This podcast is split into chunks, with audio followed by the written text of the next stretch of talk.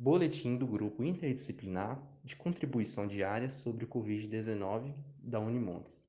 Meu nome é Mauro Costa, eu sou acadêmico de odontologia e o que será tratado neste boletim fundamentou-se sobre o editorial da revista Brazilian Journal of Science, volume 19, publicado em 25 de março de 2020, com o título do artigo Especialista de Diagnóstico de Doenças Bucais e Coronavírus Covid-19 Desafios Atuais.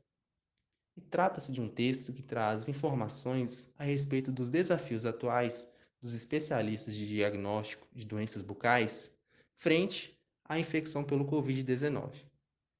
Na China, desde o final de dezembro de 2019, casos inexplicáveis de pneumonia foram diagnosticados na cidade de Wuhan.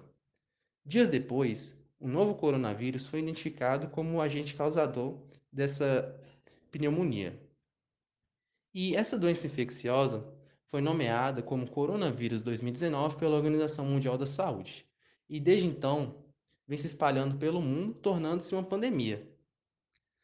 E esse vírus é encontrado principalmente em morcegos, mas também pode ser encontrado em seres humanos, outros mamíferos e pássaros e pode causar várias doenças respiratórias, entéricas, hepáticas ou neurológicas.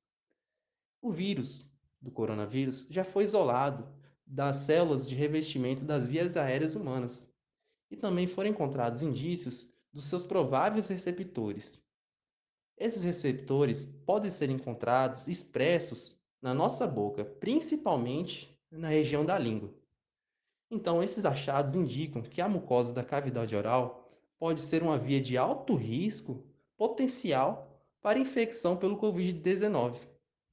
Dessa forma, profissionais de odontologia e seus pacientes podem ser expostos ao vírus devido às configurações do atendimento odontológico, que envolve o contato frente a frente com o paciente, contato com saliva, sangue e com instrumentais afiados.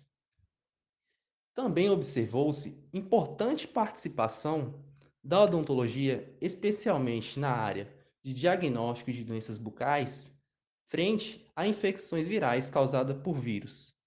Por exemplo, como a herpes, papiloma vírus humanos, a chikungunya, o zika vírus e agora o COVID-19.